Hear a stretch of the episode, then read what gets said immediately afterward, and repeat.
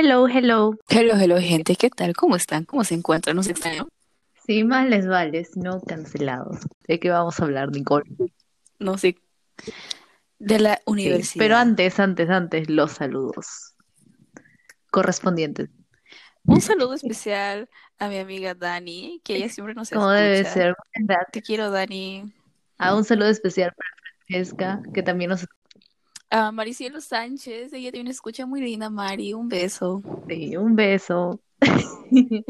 Luego, bueno, un, un, un saludo medio especial nomás a Sally Rengifo Cárdenas, domiciliada en para que vayan a cancelarla. Un saludo medio Con especial. DNI número. Sí. DNI número XXXX. Un saludo especial a Semi Lorenzo. Bueno, y también un saludo a Milton. Bueno, sigamos.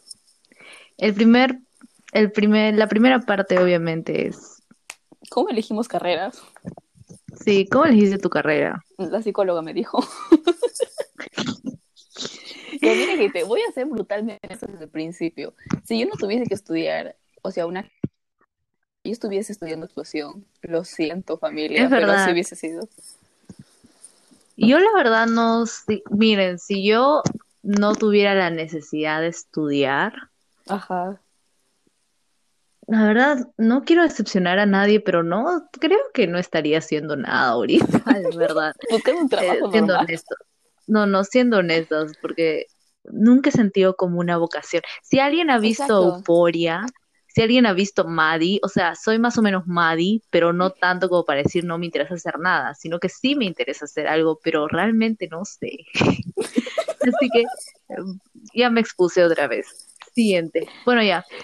Lo Este- que pasa es que, miren, estamos, al menos nosotros creo, como país tercermundista que somos, y gente no millonaria, tenemos la necesidad de estudiar una carrera para, saben, evolucionar, pues.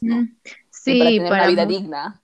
Ajá, y para muchos digna. padres es fundamental que sus hijos vayan a la universidad porque no Sí, ven claro. otra alternativa. En mi caso, Ajá. la verdad, no era así, porque incluso mi mamá me decía que no iba a ir a la universidad porque no me veía, veía completamente comprometida a dar resultados para la inversión que estaban haciendo, ¿no? Mis papás no me dijeron eso. Así que, pero yo la verdad no veía otra opción, es decir, no me imaginaba teniendo un negocio o algo así, o yendo a trabajar todos los días. La verdad es que como también estaba mal mentalmente, no iba a sobrevivir, tenía que cambiar de ambiente, así que dije, me da igual, me voy, me largo. Yo también dije eso, básicamente. Sí, la verdad no, creo que me iba a deprimir bastante sentir que, miren, sentir que no cambiaba de ambiente, porque también todo el mundo comenzaba a progresar. Ay, no, ya, Eso, creo deprimente. que el hecho de que nuestro, nuestro entorno también empezó a ir a la universidad, empezó, o sea, como que ya tenían un plan, era como que. ¿y yo Sí, qué? ¿Y yo qué?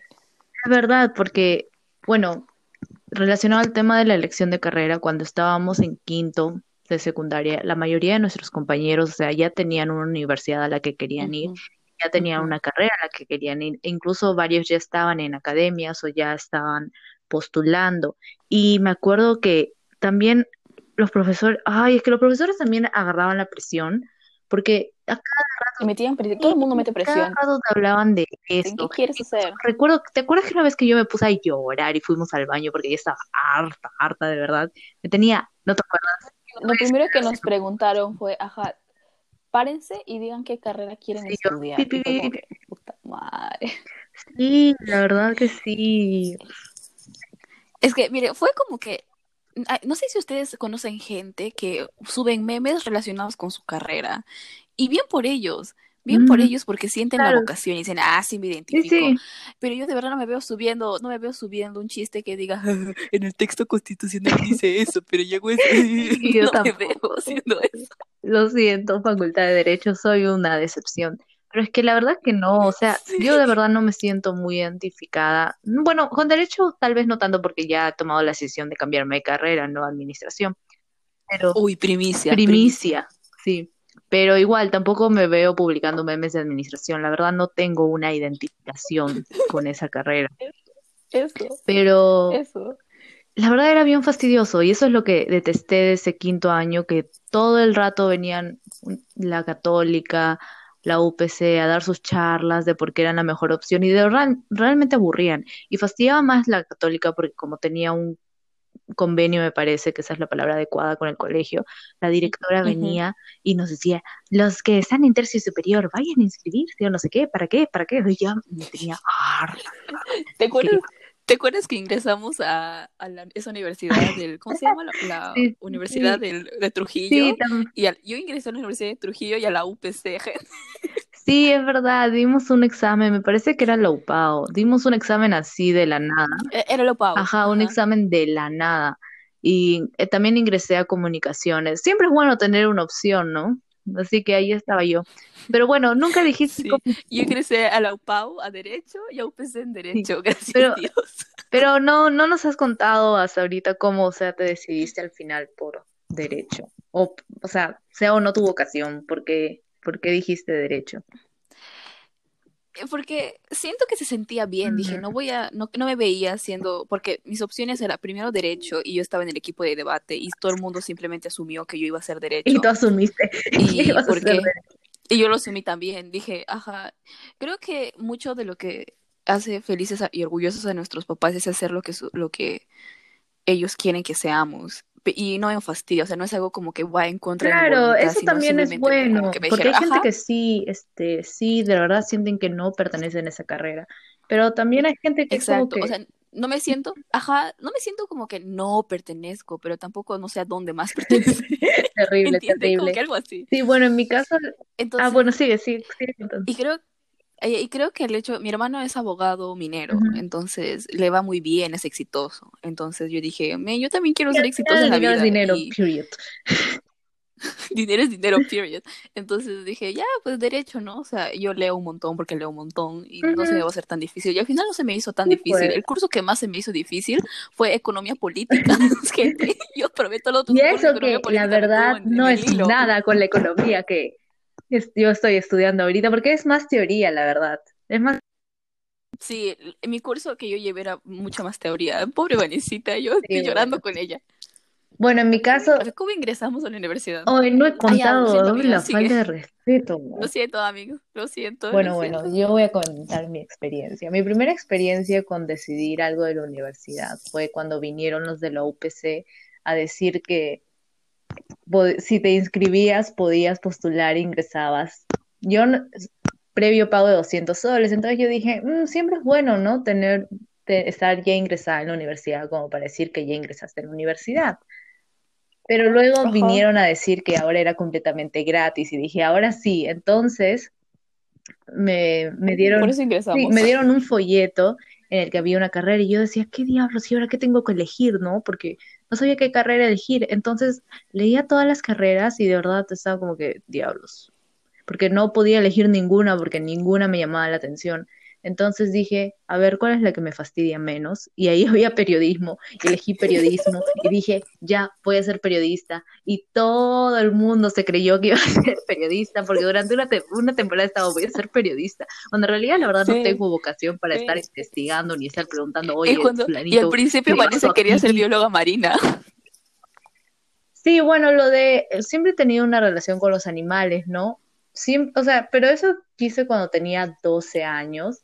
La verdad es que yo quería ser zoóloga cuando tenía 12 años, pero luego no sé por qué pensé en que quería ser, la verdad, quería ser este, ¿qué quería ser? Luego se me ocurrió ser actriz. Ay, sí, ya. Eh, creo, creo que todos pasamos por esa Por esa etapa, etapa. ¿no? En la que queremos ser famosos y todo eso. ya. Gente, yo aún quiero ser famosa. Si alguien me quiere fichar Bueno, igual, sí, no es, no es una etapa, mamá. es una etapa. Sí, y bueno, luego periodismo, luego dije, no, mejor este, mejor, ¿qué también quise ser? Lingüista, pero le dije, no, qué aburrido. Luego quise, me animé, la verdad es que voy a ser bien honesta, voy a ser bien honesta. Este, quise ser bióloga marina y estaba media animada por ser bióloga Ya marina. se había averiguado todavía las sedes, qué universidad. Sí, ya me había averiguado en la universidad y estaba todavía más emocionada, la verdad, porque en la universidad, y miren, miren el grado de, de madurez mental en la universidad, eh, iba a ser en la Científica del Sur. Habían caballos Sí. y podías ofrecerte área para cuidar a los caballos. y yo quería cuidar a los caballos, gente. Así que, y esa era una de las mayores razones por las que yo estaba súper emocionada. Cuidar caballos. ¿verdad? Creo que esa Sí, sí, la verdad, cuidar al caballo. Y, pero al final no, no me animé por la, bueno, es que La como debe de ser, la currícula es de, bueno, la currícula era bastante química y esas cosas que no me gustan. Y segundo, no estaba acreditada internacionalmente, así que en Perú no hay muchas opciones de investigación. Y también es una vida de, no solo, y también te enseñaban a bucear, por eso creo que también estaba este, emocionada. Pero es que es una vida de, bueno, bucear y luego regresar al laboratorio y estar encerrado en el laboratorio, pues porque tienes que investigar y todo eso, y la verdad no, bye. Y en el Perú no hay mucho, no hay mucho campo de investigación, así que dije bye. Y al final dije, puede ser derecho, porque mm, creo que la católica nunca fue una opción para mí, porque nunca había pensado en eso. No, la verdad, yo me acuerdo que con mi mamá comenzamos a decir la Pacífico, puedes ir a la Pacífico, porque a mi mamá le gustó la Pacífico. Le gustó mucho, le gustó que era chiquita, le gustó que era bastante, este, era cerrada, le gustó, o sea, le gustó bastante. Y Sí, pero a mí tampoco eh, fue una opción la católica. a mí me gustó el edificio. Me gustó el edificio. Like, La primera like. me gustó mucho el me gustó mucho el ambiente, la verdad. Me gustó el ambiente, que era bien oficinesco, bien bonito, bien mantenido, bien, ¿Y bien lindo, verdad. Ajá, me gustó bastante, la verdad. Y dije, ya, me voy a quedar acá. Y así fue como postulé. Y ya, bueno, agarrando el tema de cómo ingresé, postulé eh, por entrevista. Ay, tercio, justo, ¿no? También porque eres tercio. ajá, porque, ajá, porque era tercio.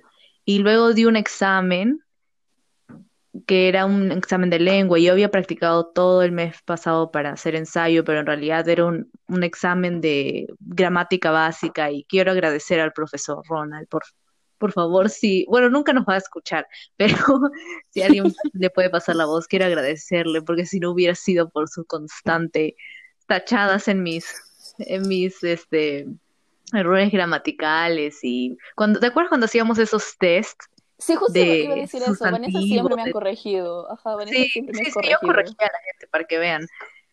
Pero a veces hacíamos esos tests que nos hacía de sustantivo, reconoce el sujeto aquí, y era bien fastidioso, no era bien difícil a veces. Gracias, profesor Ronald. Gracias Te, usted. te subestimamos, profesor. Subestimamos sus conocimientos. Sí. Y bueno, ¿cómo, cómo ingresaste tú? Yo hice todo un proceso. Miren, la primera idea de mi papá fue, ya Nicole, si nada funciona, te vas al UPC. Pero si en Ah, plan sí, va sí. como funcionamos, te vas a Estados Unidos. Gente, yo iba a ser gringueada, a pesar de Gringolandia me iba a ir. ¿Verdad? Sí, pero al final como que yo me iba a quedar con una tía, entonces mi tía ya está mayor y fue como que, mm, no. Entonces tengo más familia en España, tengo un montón Ay, de pero hubieras desertado y te hubieras ido a Hollywood y hubieras comenzado. Ya serías artista ahorita. Pero no, quisi- no quiero ser ilegal, Malas, amiga. malas decisiones de la vida. Bueno, la cosa es que vino la idea porque tengo un montón de familia en España y empezaron a averiguar cómo, cómo es todo el proceso. Y es un proceso, ¿para qué es largo, gente? Yo no- todavía no termino el proceso. Sí, sigue ahí. Lo que pasa es que primero tengo que homologar mi título porque allá tienen dos años de bachillerato. O sea, ellos tienen hasta cuarto de Mm. secundaria y dos años de bachillerato. Y nosotros tenemos quinto. Pero pues tenemos un convenio con la Haya y no sé qué. Entonces hice mi homologación, que tarda un montón. Y luego tengo que dar, te- tuve que dar exámenes este, con la UNED, que es la Universidad Nacional de Educación a Distancia. Entonces tengo que dar, tuve que dar cuatro exámenes, de los cuales me eliminaron uno. No entiendo por qué diablos. Entonces, este, la, la cosa es que al final mis tres notas al final fueron bastante buenas y logré tener un puntaje bastante alto, pero tenía este problema. Es que es todo un problema de papeleo, es como que demasiado tedioso explicarlos, pero Mm, voy a mucha rápido. Ajá, entonces como que la universidad me dijo, estás preparada, entonces, pero tienes que necesitas, necesita, ese puto documento lo tenía que recoger en persona, entonces me fui a España, viajé, recogí el puto documento, luego me fui, me presenté a la universidad y me dijeron, ah, es que eres demasiado joven, tienes 17 años y la gente entra a la universidad a los 19, y yo estaba, ¿qué? Entonces, Sí. entonces dijeron que podía ser bastante sus costumbres. Ajá, entonces me dijeron que, o sea, hablé con un consejero porque te dan un consejero para, o sea, planear, pues, ¿no? Tus cursos y todo eso. Y me dijo, oye, yo siento que derecho es bastante pesado y tú eres bastante joven, ¿por qué no haces lengua y literatura moderna, o sea, los cursos de lengua y literatura moderna por un año y luego empiezas a hacer este derecho en sí, porque te va a ayudar bastante a adecuarte a nuestro sistema educativo? Entonces lo conversé con mi papá y mi papá me dijo que sí, como que de verdad te va a servir bastante, porque imagínate venir del sistema peruano al sistema español, que es totalmente diferente. Entonces acepté. Y empecé la universidad, pues, y ahora ya estoy haciendo derecho y si todo va como, como voy, a volver, pues ya en septiembre otra vez. Hmm. Así que esa es la historia de, Nicolita en otros lares. Cuenta, cuenta la anécdota de, ¿te acuerdas que me comentaste cómo tu tío había llegado a España sin nada y luego eligió a qué dirección ir? Ah, ya sí, miren, mi tío siempre se jacta de eso y la verdad le hemos dicho ya supera, ya, pero nunca lo supera. Dice que mi tío también igual que yo iba a ir a Estados Unidos, pero a él sí le denegaron la visa. Entonces Se, fue, se fue, dijo, a ver, ¿qué, señorita, a dónde puedo ir? Mire, dijo, saque la visa para España. Y le aceptaron España. Y se fue a España, entonces tomó un taxi y le dijo, llévame al centro. Y se fue a la plaza. Entonces mi tío mojó su dedo y dijo, ¿para dónde corre la dirección? Y vio que la dirección corría de la derecha. Entonces dijo, voy a ir hacia el viento del viento. que para el mundo. Sí, y así es como empezó. Su, Bien poético su tío. Su tío viviendo en una película, la verdad. Luego mi tío, me sacrifiqué muchas cosas de mi juventud por alcanzar, no sé qué. Y todos hemos hecho sacrificios, tío, le digo. le pincho el globo a mi pobre tío. Bueno, bueno, ¿qué esperabas de la universidad, Nicolita? Yo la verdad creo que también por el hecho de que este, todavía estaba trabajando en mi autoestima, me esperaba que la gente sea bastante intimidante porque claro, soy peruana y mm. hay bastante, quieras o no, hay bastante mm, prejuicio. Y la verdad dije, ay, ay no, una perucha en medio de los españoles. Nah, practicando los insultos en tu cabeza. Sí, en mi cabeza ya estaba como que me va a decir sudaca, me van a decir panchita, me van a decir de todo. Señor, por favor, no dejes que llore en público. Entonces, empecé a preparar. En mi cabeza dije, a ver, si alguien me insulta, ¿qué le puedo decir de vuelta? Sí, Nicole tenía su lista en su teléfono con backs exitosos. Pero la verdad creo que el primer día me acerqué a la biblioteca y hablé con un chico que me ayudó a encontrar las clases. Y el chico era bastante, como dicen allá, era bastante majo, o sea, buena gente. Y fue como que, oye, no está tan mal a fin de cuentas. Y me equivoqué de clase el primer día. Terrible, terrible. Les cuento por qué me equivoqué de clase, ya. Esto es divertido. Porque me dijeron, me, tienes, me dieron como que la lista de cursos, ¿no es cierto? Que había matriculado. Y entonces yo vi ahí seis y, no, ¿qué, qué hora era? Cuatro y veinte, este, no sé, eh, inglés. Entonces, inglés avanzado. Entonces dije, ok. Y dije, dice aula 4.1, 4.1.2 creo, algo así. Entonces yo fui y entré, porque supuestamente ya estaba llegando tarde, entonces entré y me senté y luego vi la pizarra y había un idioma que yo nunca antes había visto en mi vida y dije, esto no es inglés. Y yo le dije, oye, hola, ¿qué, qué están viendo en la pizarra? Y me, y me miró y me dijo, es hebreo. Y le dije, ah, ¿esto hacen en inglés avanzado? Y me dijo, ¿qué hablas? Esto es hebreo. y le dije, no me digas estoy buscando tal clase. Y miró mi horario y me dijo, nena, esto es del siguiente cuatrimestre. y yo quedé, ¡ah! Y me fui. La cosa es que tenía clase una hora después en esa misma aula, pero era otro curso. Qué vergüenza esta pancha ahí. sí, esta pancha, qué vergüenza.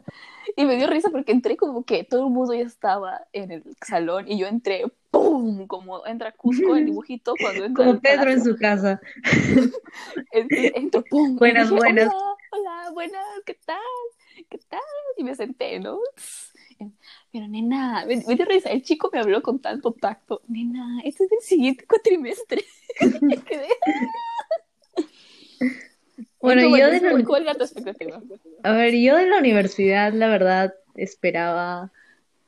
La verdad no sabía qué esperar. Es decir, por, mira, por lo todo lo que te dicen los profesores, esperaba que fuera bastante estresante, que fuera este, no sé, sentía, sen- yo mentalmente me sentía pequeña, entonces sentía que el resto de personas era, y la verdad sí, ya, la verdad sí, la mayoría de personas en la universidad han te- ha tenido más mundo, ha recorrido más, por eh, una expresión, ¿no? O sea, tiene como que más experiencias que yo ya, porque yo me siento una pequeña. Entonces, ¿No me digo siento que un somos poco- zanahoria? sí, sí, bien zanahoria soy. Eh, igual Nicole, caemos las dos.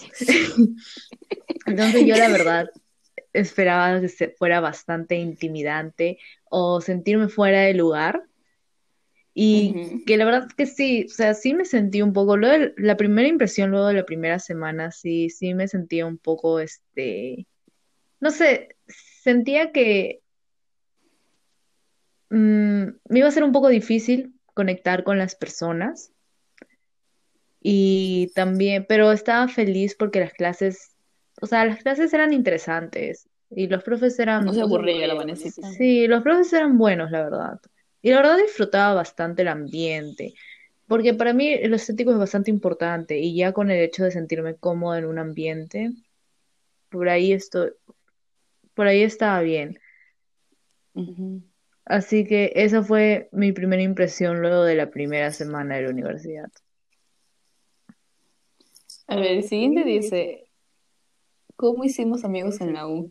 A ver, mi primera amiga, bueno, no fue mi, por, es, en esa época no éramos amigas, pero la primera persona a la que hablé con en la universidad fue con Francesca porque ella se me acercó diciendo, hola, después de la clase de ciencias empresariales.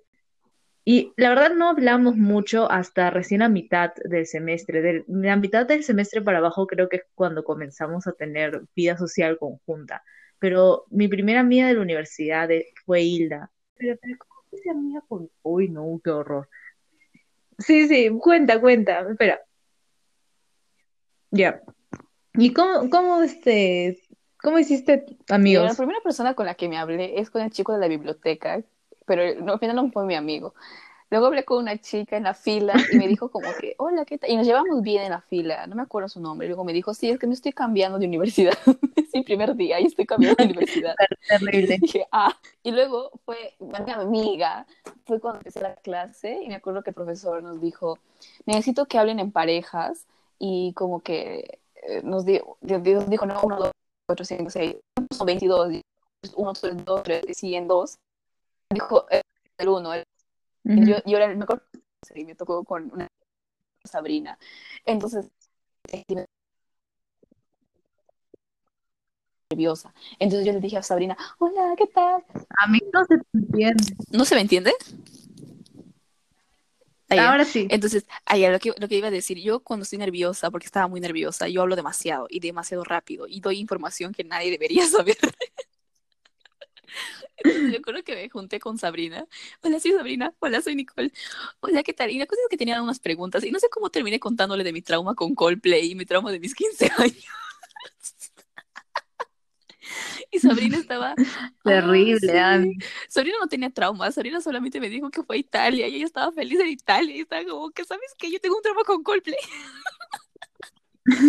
Entonces, ahí nos hicimos amigas. Luego ella tuvo, tenía sus amigas, que era Mariona, que me hice amiga, que la verdad me invitaron al cine. Muy linda Mariona. Y luego me hice las siguientes amigas ya en las siguientes clases. Pero mi, mi táctica fue, a ver, ¿quién está sola en esta clase? Entonces, si alguien no tiene amigos, debe, o, o sea, va a apreciar algo de compañía, por más molesta o fastidiosa que yo sea. Es, me acuerdo que con mi amiga Rosa era la clase de historia y cultura. Entonces me volteé y yo empecé a buscar quién está sola, quién está. Y le miré a, a, Rosa y le dije, ven. Y ella me dijo, no, tú ven. Y le dije, tú ven. Y se acercó y de ahí nos hicimos amigas. Rosa es K-Popper, así que congeniamos bastante rápido. Bueno, este, la primera amiga que tuve en la universidad, amiga, amiga, el primer contacto humano fue Francesca, pero la primera amiga que tuve en la universidad fue Hilda porque, este, me hice amiga de Hilda porque ten, en ciencias empresariales, bueno, co compartíamos todo nuestro horario, nuestro horario con el de Francesca y el de Luis, este, era, era igual, pero en la clase de ciencias empresariales hicimos un trabajo en grupo, que era el trabajo final, y el, en los primeros días nos dijeron, bueno, hagan grupo, e hicimos grupo con Hilda y unas cuatro chicas que conocimos y también fueron agradables. y ya de ahí comenzamos a hablar con Hilda, porque teníamos bastantes cosas en común, la verdad. Ambas nos sentíamos medio zanahorias también, y comenzamos a hablar, y luego recuerdo que, este, yo le invité a la pensión, fue la primera persona de acá de Lima que invité a mi pensión, y me acuerdo que, ¿qué hicimos? Ah, vimos películas, luego le mostré Teresa. La verdad, por eso comenzó el chiste de Teresa. Con Hilda, es que me sentía tan en confianza con Hilda que comenzaba a hablarle de mis cosas que me gustaban y todo eso. Y así comenzó nuestra amistad. Sí, gente, la ídola de Vanessa es Teresa. Y Rubí. Sí, bueno, Rubí la verdad no he visto. No he visto Rubí. Pero su energía. Sí, pero la mayoría de personas dicen que Rubí era muy malcriada. Pero bueno, no voy a ponerme a hacer un debate innecesario no necesitamos ser canceladas ni cancelar gente. Pero bueno, y luego me acuerdo que me hice amiga de Alejandra porque este, el primer contacto con Alejandra me acuerdo que fue cuando estaba saliendo. Ah, ah se salió de una clase de, de introducción a derecho porque iba a ir al concierto de los Arctic Monkeys y me dijo que le, que le pasara, ¿no? Lo que hiciéramos en la clase y me dio su número. y luego yo me olvidé de pasarle, creo que dos días después recién le pasé. Miren, me fui y vino Arctic Monkeys, vino The 1975, The Neighborhood sí, todo el mundo en mi corazón. Todos felices. Se largó Nicole. Sí. Vengamos. Cuando, me acuerdo que cuando me enteré, eh, súper, súper fast, me enteré el 21 de marzo que The Neighborhood venía a Perú. Yo lloré, mi amiga Sabrina estaba conmigo ese día y tuve mi crisis con ella. Y me llevó a la librería y me invitó un chupetín para que me calme. Sí, yo soy muy extrema. Terrible. Mis, sentimientos son muy extremos. Este, otro de los puntos importantes de la universidad ha sido aprender a organizarse y para mí eso ha sido muy importante porque yo vivía sola, entonces ya no había nadie que me lavara la ropa o que me cocinara. Y la verdad, los primeros meses sí fueron bastante fastidiosos. Bueno, no fueron, la verdad es que algo que me sorprendió bastante es que varias personas decían, ay, no, me deprimo, que me siento mal, que me siento esto, que que no puedo, que como en la, en la calle porque no puedo cocinarme. Y la verdad, ese no fue mi caso. O sea, yo ya andaba deprimida porque esa era mi condición, pero no sufría por estar alejada de mis padres. Yo, yo tenía bajones. Yo hablaba con mis papás todos los días, pero había días en los que simplemente extrañaba demasiado mi elemento, ¿saben? Porque yo creo que me sentía bastante cómoda con mis amigos, con mis papás, y simplemente estaba fuera de mi elemento. Bueno, entonces este, tenía, tuve que aprender a lavar bien mi ropa porque al principio yo la dejaba remojada mucho tiempo y se descoloría, se descoloría. Y cuando vino mi mamá de visita se molestó bastante conmigo porque la ropa que me había comprado especialmente para Lima, hicimos una renovación de, ajá, una renovación de guardarropa para parecer gente decente acá. Y, pues la mayoría de mi ropa estaba descolorida, así que me tuvo que volver a comprar algunas piezas. Y luego de cocinar, bueno, a mí siempre me ha gustado cocinar. Lo fastidioso era tener que ir todos los viernes a comprar. Eso, ajá, es comprar tus cosas. Es, provisionarte es fastidioso. Pero de ahí la verdad todo bien. Mire, Estaba bastante yo he vivido con familia, pero igual es como que no puedes encerrarte todo el día a estudiar porque igual es como que tienes otras responsabilidades.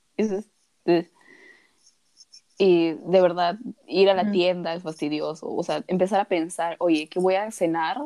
a ver, mi tío va a cenar tanto porque él comía, yo, yo no ceno comida. Entonces era, mm, yo tengo que ir a comprar mi pan, tengo que ir a comprar mi, mi, jamón, tengo que ir a comprar mi leche, o sea, es mío, pues, ¿no? Entonces, mm. estar pensando, y, yo me sentía como que bastante responsable, porque cuando salía a la calle decía, ¿con cuánto dinero salgo? ¿Cuántas picadas ya tengo del metro? Hasta cuánto, hasta qué hora me voy a quedar. Sí, calcular, calcular las cantidades. Ajá, ¿para qué? Es una de las cosas más difíciles. No voy a andar pobre, pues no, dije, a ver, ¿cuánto está la leche? ¿Cuánto está tanto? ¿Cuánto llevo? Porque tampoco voy a andar con toda mi plata, pues ahí, ¿no? Y se me viene yo ingenua en una gran ciudad, me roban.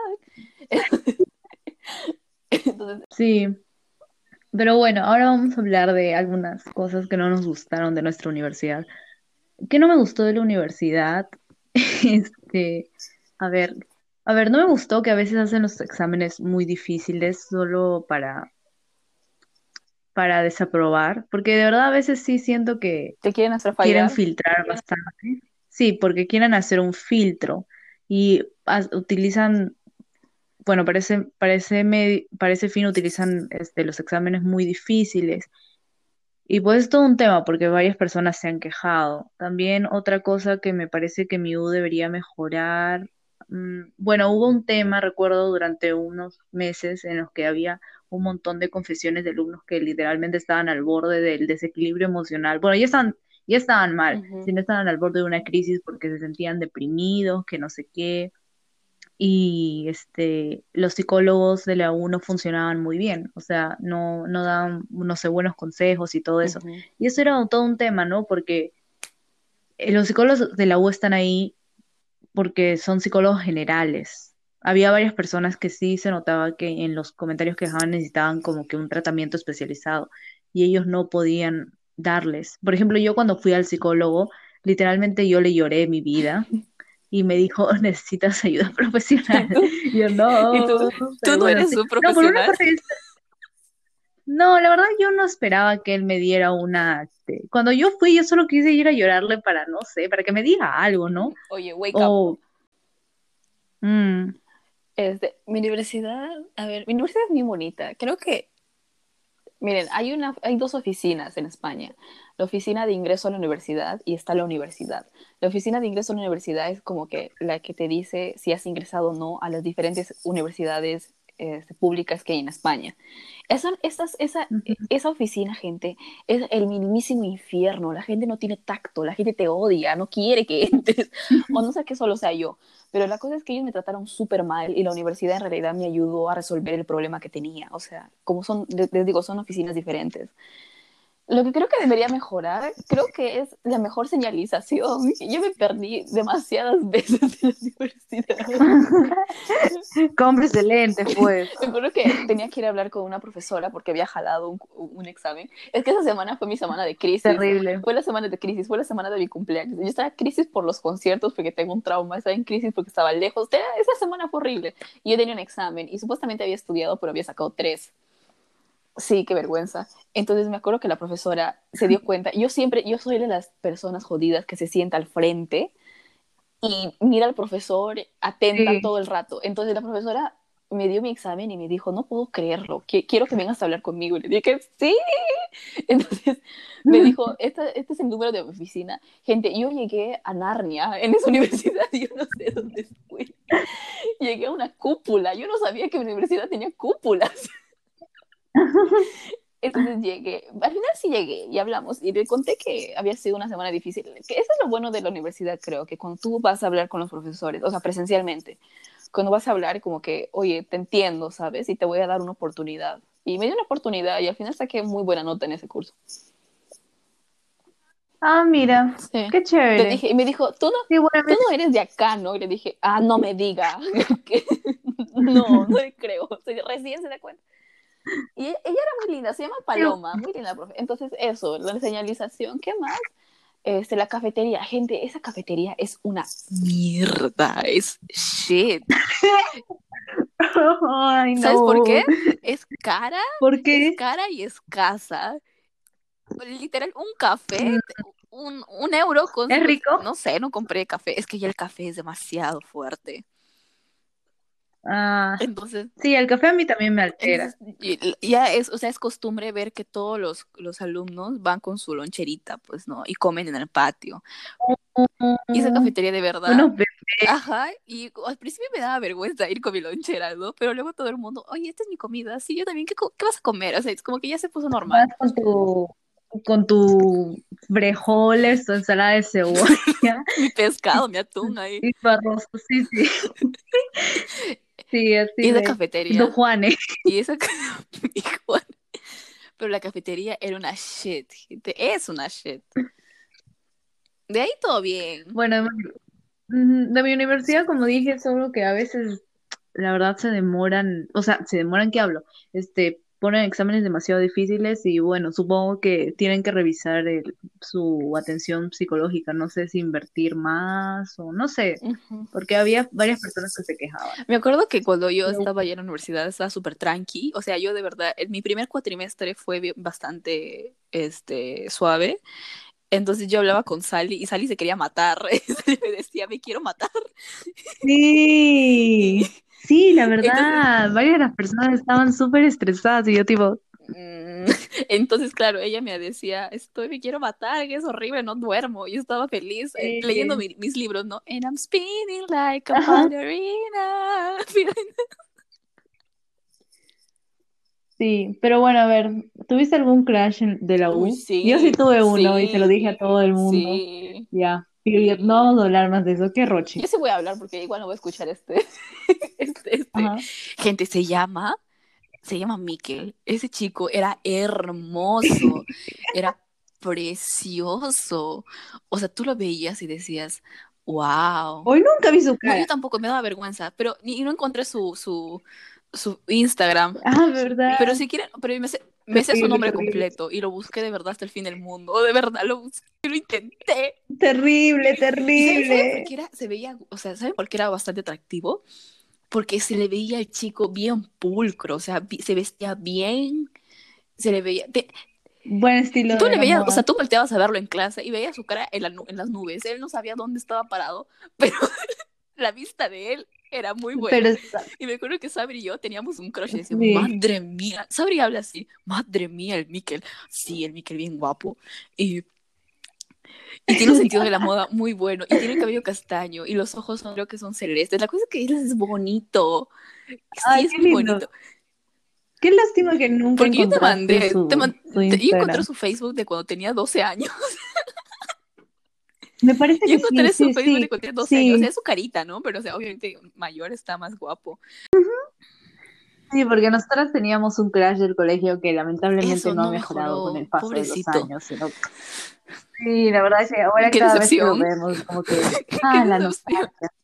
Sí, sí, porque una vez, ¿te acuerdas? Una vez, este, no, como nosotras sabíamos inglés en nuestro salón, una de las profesoras nos mandó a hacer un folleto en inglés, era para algo de, del, del festidanza, me parece, que es una actividad cultural del colegio. Y la cosa es que nosotras salimos del, ay, eso es- ahora que lo pienso, eso es muy vergonzoso, pero nosotras salimos del, ¿Del salón? del salón, ajá, y ¿Sale justo nuestro crush, que se llamaba Floripondio, estaba pasando. Sí, sale también, estaba con un chupete. Y nosotros estábamos detrás de él. Y yo la verdad no que- quería que Nicole se callara porque sentía que ella comenzó a hablar. Y yo sentía que estaba haciendo demasiado ruido. Y ahí yo, cállate. No sabía cómo decirle que se callara.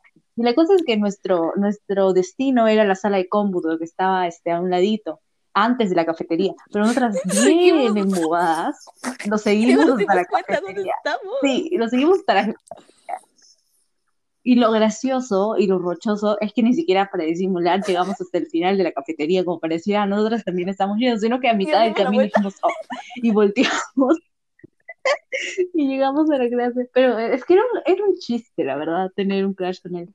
Pero bueno, en la universidad yo solo tuve un crash, que estaba en mi clase de... ¿En qué clase estaba? No me acuerdo cómo se llamaba ya, pero sí, pues era mi crush y era, me parecía muy atractivo, la verdad. Creo que me parecía atractivo porque se veía mayor, también mayor. tengo un problema. Sí, creo, es que todo el mundo creía que tenía este, que era, o sea, que tenía como 27, algo así, pero en realidad 18. es unos meses menor que yo. Y eso también me dejó bien traumada porque digo, "Es- este hombre se ve así, yo parezco, no sé, yo me sentía una niña. Y ya, me pasó algo rochoso con él porque stalkeándolo una vez en su Facebook, en su Facebook, digo, en su. Instagram, y estaba, le- sí, sí, este, estaba leyendo los comentarios y por- era una foto con su enamorada, me acuerdo. Estaba leyendo los comentarios y cuando quise bajar, se me salió un corazón en un comentario raro. No sé si era un comentario que él había respondido o no sé, la verdad, no sé, pero se me salió un corazón y yo quería lanzarme del puente. Así que me dio tanta vergüenza que no Y se lo conté a nadie. en realidad. Sí, yo creo que te lo comenté a ti. Y cerré mi internet, todo. Bueno, y esa fue toda nuestra, bueno, lo que teníamos planeado compartir, ¿no? De, nuestra experiencia en la universidad. La verdad ha sido bastante curioso, ha sido bastante mal, divertido. a llorar, Hemos hecho buenos incómoda, pero no, la verdad. Yo también. Pero la verdad, una de las cosas que sí me estresaron un poco de la universidad, y esto es una reflexión final, es el hecho de que sentí que ya salía yo a hacer mi vida. Es decir, ya no estaba en la etapa del colegio de decir, ay, cuando sea grande, sino Ya que soy ahora grande, ya ajá. soy grande. Y ya, o sea, es darme cuenta que ya estoy haciendo mi vida, es decir, estos son mis memorias. Y a veces eso me perturba Me porque perturba. digo, diablos, sí, sí, así soy. A veces como que me fastidia, la verdad. Pero bueno, X. Bueno, gente, creo digamos, que vamos a dejar canción porque ya está bastante largo este podcast. Sí. Sí, así que quédense con la canción de nuestras voces.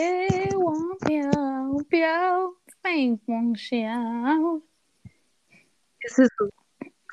¿Qué, mi, ¿Qué amiga, es eso? Mi, mi, amiga no se, se desinstaló TikTok y no entiende. Bueno, gente ah, conocedora solamente seguirá mi canción. Sí,